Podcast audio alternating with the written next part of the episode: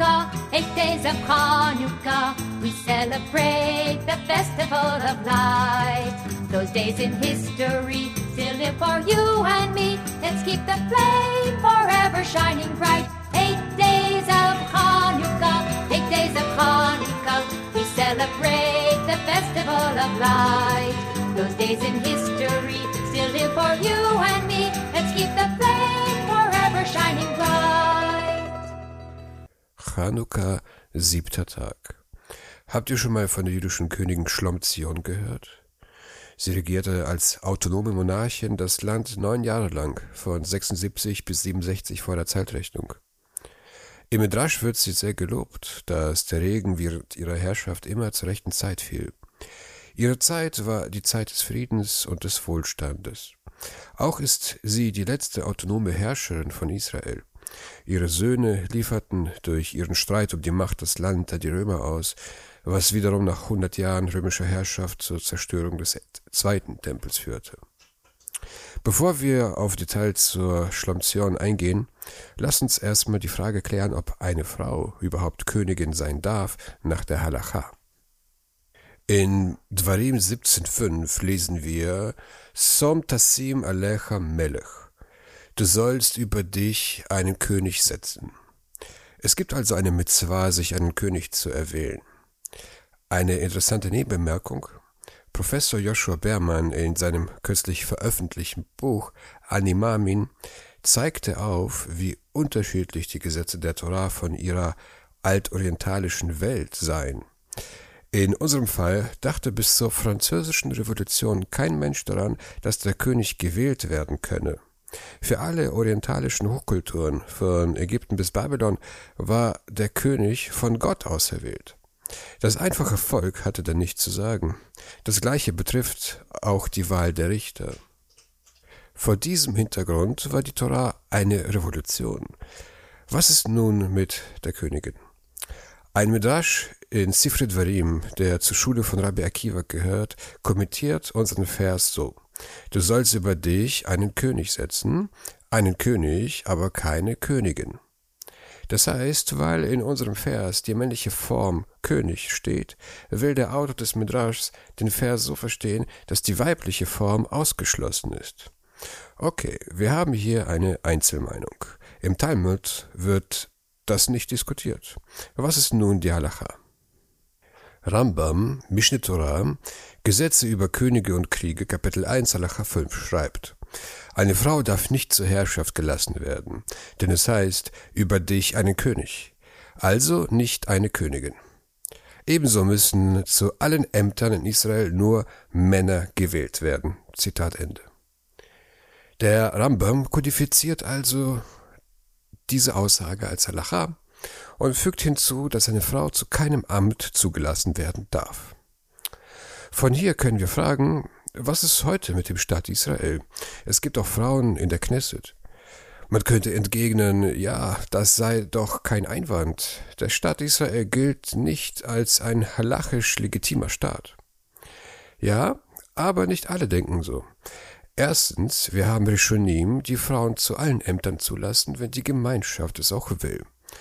So wurde Deborah als Richterin akzeptiert und das Amt eines Richters ist ein Amt der Herrschaft.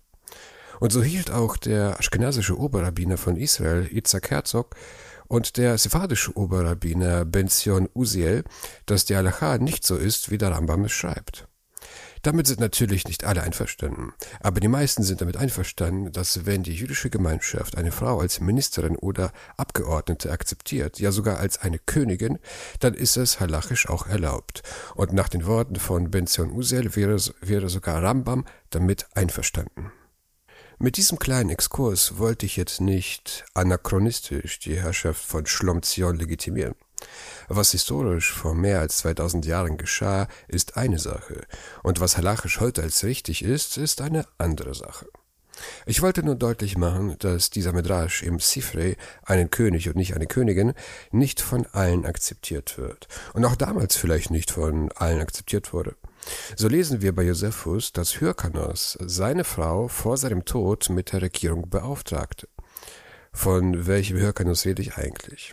Lasst uns die Dinge ein bisschen ordnen. Ihr erinnert euch vielleicht an Matisyahu, der mit dem Aufstand gegen die Griechen begonnen hat.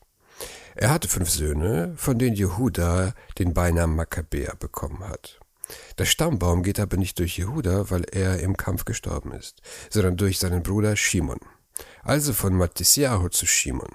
Shimon hatte drei Söhne, von denen einer Hyrkanus hieß. Dieser Hyrkanus war also der Enkelsohn von Matisyahu. Er hatte vier Kinder, ich will nur zwei nennen, weil sie gleich wichtig sein werden. Der eine hieß Aristobulus und der andere Alexander Janai. Hyrkanus überließ die Regierung seiner Frau, die Josephus nicht bei Namen nennt. Sein Sohn Aristobulus ließ sich das nicht gefallen und sperrte seine Mutter samt aller seiner Brüder in den Kerker. Die Mutter starb durch Hunger. Aristobulus regierte nur ein Jahr, dann starb auch er. Seine Brüder wurden aus dem Kerker befreit, von denen Alexander Janai, der 22 Jahre alt war, König wird. Mit der Herrschaft von Janai beginnt eine stürmische Zeit. Janai regiert ganze 27 Jahre. Er erweitert das jüdische Königreich durch Eroberungen, so dass es größer wird als zur Zeit von König Schlomo. Auch baut er die Festung Masada. Er ist auch der erste Hasmonäer, der neben dem Amt des Hohepriesters sich zum König nennt. Janai führt aber sein Königreich nicht gemäß der Torah, sondern nach hellenistischem Vorbild. Dadurch gerät er in Konflikt mit den Pharisäern und dem einfachen Volk. Der Talmud beschreibt Janai als einen bösen König. Auch bei der Qumran-Sekte kommt er nicht gut weg. In den Qumran-Schriften wird er als König des Zorns genannt oder Löwe des Zorns. Es kam sogar zu einem Volksaufstand gegen ihn und das geschah so. Ich zitiere Josephus, jüdische Altertümer, Buch 13. Was den Alexander angeht, so erhob sich das Volk gegen ihn und bewarf ihn während seiner Festfeier, als er am Altare stand und opfern wollte mit Zitronen. Es ist nämlich bei den Juden Gebrauch, dass am Laubhüttenfest jedermann Palm- und Zitronenzweige mitbringt. Eine kurze Bemerkung schaut in die Mishnah Sukkah, Kapitel 4, Mishnah 9. Äh, weiter mit Josephus. Auch schmähten sie ihn, er sei der Sohn einer Gefangenen und des Hohepriestertums wie der Ehre, Opfer darzubringen, nicht wert. Hierüber ergrimmt ließ Alexander gegen sechstausend von ihnen niedermetzeln. Dann ließ er rings um den Altar und den Tempel hölzerne Schranken errichten, bis an den Raum, den nur die Priester betreten durften, und verwehrte so dem Volke den Zutritt. Dann erzählt Josephus über eine verlorene Schlacht und Janais Flucht und schreibt folgendes. Von hier floh er dann nach Jerusalem und da nun auch noch das Volk sich gegen ihn empörte, führte er sechs Jahre lang gegen dasselbe Krieg, in welchem er nicht weniger als fünfzigtausend Juden umbrachte. Und obwohl er sie beständig ermahnte, von ihrer Feindseligkeit abzulassen, hassten sie ihn doch immer mehr. Da er sie nun endlich fragen ließ, was sie denn eigentlich verlangten, schrien sie seinen Tod. Wir sehen, Janai war beim Volk nicht so sehr beliebt. Ihr fragt euch bestimmt, warum ich so viel über Janai erzähle, obwohl es ja um Schlomzion gehen sollte. Da Schlomzion seine Königin war, müssen wir zunächst verstehen, welche politische Situation sie nach Janais Tod geerbt hatte. Dazu müssen wir noch das folgende bei Josephus lesen. Die angesehensten des Volkes drängte dann Alexander Janai in die Stadt Betoma, belagerte sie hier und führte sie nach dem Falle der Festung gefangen nach Jerusalem, wo er eine ganze, eine ganz unmenschliche Freveltat ersann. Als er nämlich mit seinen Bulldörnen, also mit seinen Huren, an einem Ort schmauste, ließ er gegen achthundert dieser Gefangenen kreuzigen und während sie noch lebten, ihre Frauen und Kinder vor ihren Augen niedermetzeln. Damit vollzog er für das erlittene Unrecht eine so grausame Strafe, wie ein Mensch sie je ersonnen haben mochte. Jetzt kommen wir zur Schlomzion. Josephus berichtet, wie Janai zum Alkoholiker verkommt und mit 51 Jahren kurz vor dem Tod steht. Josephus schreibt, als die Königin Schlomzion ihn dem Tode nahe sah und keine Hoffnung auf seine Genesung mehr hatte, weinte und jammerte sie und beklagte sich und ihre Kinder, weil sie nun bald verlassen sein würden. Dann sprach sie zu Alexander, Wem lässt du nun mich und meine Kinder, die fremder Hilfe so sehr bedürfen, zumal du weißt, wie sehr das Volk der Juden gegen dich aufgebracht ist? Er aber redete ihr zu, seinem Rate zu folgen, die königliche Würde mit ihren Kindern festzuhalten. Hierauf sollte sie den Pharisäern irgendein Vorrecht einräumen. Diese würden ihr dann aus Dankbarkeit für die Auszeichnung das Volk geneigt machen, denn sie besäßen großen Einfluss auf die Juden und könnten ihren Feinden bedeutenden Schaden, ihren Freunden dagegen großen Vorteil bringen. Da das Volk auf jedes ihrer Worte, welche sie aus Hass gegen jemanden richteten, höre. Habe er sich doch selbst beim Volke missliebig gemacht, weil er ihrem Übermut entgegengetreten sei. Versprich ihnen alsdann bei der Regierung nichts ohne ihre Zustimmung zu tun. Auf diese Weise wirst du in Sicherheit herrschen können. Nachdem er seine Gattin diese Ermahnung gegeben, verschied Alexander nach 27-jähriger Regierung und im Alter von 51 Jahren. Was sehen wir aus dieser Stelle? Janai, der sein ganzes Leben die Pharisäer gehasst und verfolgt hatte, rät seine Königin vor seinem Tod, sich den Pharisäern anzuschließen und sie an ihrer Regierung zu beteiligen, weil die Pharisäer großen Einfluss auf das Volk hätten. Die Königin werde damit das Volk auf ihrer Seite haben. Und das tat sie auch. Josephus schreibt, so gab die Königin eigentlich nur den Namen für die Regierung her, während in Wirklichkeit die Pharisäer die Gewalt in Händen hatten. Denn sie riefen Verbannte zurück, ließen Gefangene frei und unterschieden sich überhaupt in nichts von wirklichen Herrschern. So befand sich das ganze Land in Ruhe, mit alleiniger Ausnahme der Pharisäer, denn sie bestürmten die Königin, ihnen zu gestatten, dass sie die Ratgeber Alexanders bei dem Morde der achthundert hinrichten lassen dürften. Hört ihr, wie abfällig sich Josephus über die Königin äußert und auch über die Pharisäer? Angeblich hatte sie nur ihren Namen hingegeben, aber in Wirklichkeit regierten die Pharisäer. Es gibt zwei Gründe, warum Josephus das schreibt. Erstens, für Josephus Schriften ist es charakteristisch, dass er die Rolle der Frau herunterspielt und ihre, ihren tatsächlichen Einfluss beschränkt. So nennt er Schlomzion an anderer Stelle als herrschsüchtig. Seiner Meinung nach sollten ihre Kinder regieren und nicht sie. So schreibt er auch, dass ihr Streben nach dem Thron ihrem Wunsch, keine Frau mehr zu sein, entspreche. Wie Josephus die Frauen herunterspielt, können wir daran beobachten, wie er die biblischen Frauen beschreibt, wo die Torah ihre Tugenden preist. Da sucht Josephus sie schlecht darzustellen. Und zweitens, Josephus schreibt von seinen Quellen unkritisch ab. In unserem Fall bedient er sich der Aufzeichnungen von Nikolaus von Damaskus. Nikolaus war der Hofhistoriker von König Herodes, und Herodes selbst hat die Makkabäer und besonders die Pharisäer gehasst wie die Pest. Da ist es verständlich, dass er sich so äußert. Aber warum sage ich das überhaupt? Warum kann man Josephus Einstellung gegenüber den Pharisäern und gegenüber der Königin nicht so akzeptieren, wie er es schreibt? Weil Josephus an mehreren Stellen von sich sagt, dass er selber Pharisäer sei. Er lobt sie an vielen Stellen. Deshalb ist es ungewöhnlich, so eine abneigende Bemerkung zu lesen. Wir sehen auch einen ganz großen Unterschied, wie er Schlomzion hier in seinem Buch Jüdische Altertümer charakterisiert, gegenüber seinem früheren Buch über den jüdischen Krieg. Dort porträtiert er sie als eine fromme Frau. Er schreibt, sie studierte vor allem die alten Sitten ihres Landes und warf jene Männer aus der Regierung, die gegen ihre heiligen Gesetze verstießen. Ich will jetzt nicht ins Detail auf Josephus eingehen, ich will nur demonstrieren, dass es bei Josephus viel zu entdecken gibt, denn er benutzte auch sehr interessant sehr frühe rabbinische Quellen, die wir erst 400 Jahre später im Talmud wiederfinden.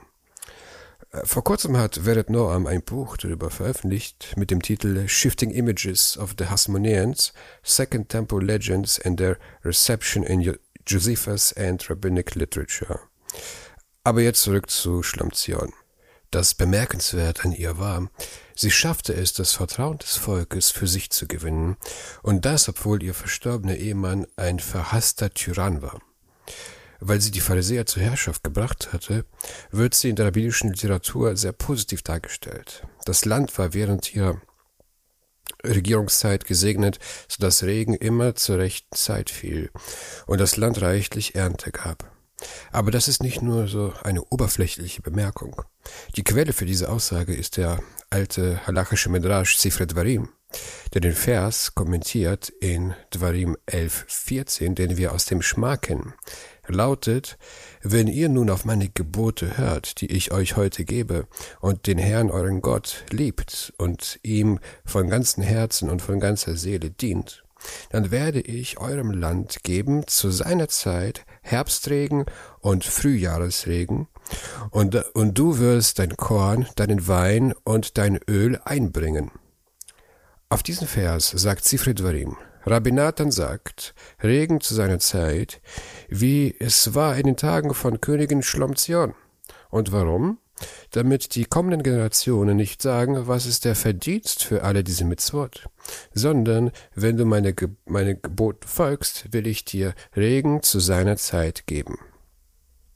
Mit anderen Worten, die Rabbiner sagen, der Grund, warum der Regen zu seiner Zeit in der Regierungszeit von Schlomzion fiel, war, dass die Juden sich an die Torah gehalten und die Mitzvot erfüllt haben. Ist es nicht faszinierend? Eine fromme Königin an der Spitze des Staates und das Land gedeiht wie noch nie. Aber es gibt noch mehr. Sie verdoppelte die Größe ihrer Armee, aber sie führte keine Kriege, sondern hielt den Frieden durch Diplomatie aufrecht. Sie schaffte es neun Jahre lang, das Land friedlich zu regieren. Das alles machte sie beim Volk sehr beliebt. Lasst uns zum Schluss die Herkunft ihres Namens anschauen. Schlomzion ist doch ein seltsamer Name, oder? Mit Schlomzion wird ein anderer Name für immer assoziiert werden, und zwar Tal Ilan. Tal Ilan ist Professorin für Judaistik an der Freien Universität Berlin. Ich habe bei ihr gelernt und verdanke ihr einen großen Teil meines Wissens über das antike Judentum und besonders im Bereich der jüdischen Papyrologie. Sie widmete viele Kapitel und Artikel in ihren Büchern der Erforschung von Schlomzion und ist weltweit die führendste Wissenschaftlerin in der Erforschung der Stellung von Frauen in der Antike und der jüdischen Namenskunde. In ihrem Buch Silencing the Queen geht sie der Bedeutung des Namens Schlomzion nach. Schlomzion bedeutet Friede Zions, abgeleitet von Shalom, Frieden. Andererseits ist es nicht sicher, dass sie Schlomzion hieß. Vielleicht war ihr Name auch Schlammzion, was Vollkommenheit Zions bedeutet, abgeleitet von Shalem, vollkommen. Das liegt daran, dass alle Belege ihres Namens immer Shin Lamet Mem geschrieben werden und nicht Shin Lamet Waf Mem. Das gleiche betrifft die Frage nach der Bedeutung von Jerusalem. Ist es die Stadt des Friedens oder die Stadt der Vollkommenheit, Ir Shalem oder Ir, Ir Shalom. Die Etymologie ist unsicher. Oft kommt es darauf an, ob es mit Waff oder ohne geschrieben wird. Zwar wird der weibliche Name Shalom manchmal auch ohne Waff geschrieben, was aber selten vorkommt. Dagegen wird Schlomzion immer ohne Waff geschrieben, also Schlamzion. Auch gibt es griechische Transkriptionen wie Selampsin, was eher auf Schlamzion hindeutet. Vor der Zeit der Königin gibt es keine Aufzeichnung dieses Namens in Israel, dafür aber mehrmals in Ägypten aus dem dritten Jahrhundert vor der Zeitrechnung. Wahrscheinlich wurde der Name in der persischen Zeit erfunden, um die Sehnsucht der Juden nach ihrem Heimatland Ausdruck zu verleihen. Da der Name Schlamzion nicht vor der Zeit der Königin in Israel in Erscheinung tritt, könnte es sein, dass die Familie der Königin aus Ägypten kommt. Da wir aber nichts über ihren familiären Hintergrund wissen, bleibt dies Spekulation. In der Zeit unmittelbar nach der Herrschaft der Königin wird der Name Schlamzion zum drittpopulärsten Mädchennamen Israel. Die ersten beiden sind Shalom und Miriam. Doch unmittelbar nach der Zerstörung des zweiten Tempels verschwindet dieser Name wieder. Hier habt ihr sie, die einzige legitime jüdische Königin in der Geschichte Israels. Days of Hanukkah, eight days of Hanukkah, we celebrate the festival of light. Those days in history still live for you and me. Let's keep the flame forever shining bright. Eight days of Hanukkah, eight days of Hanukkah, celebrate the festival of light. Those days in history still live for you and me. Let's keep the flame forever shining.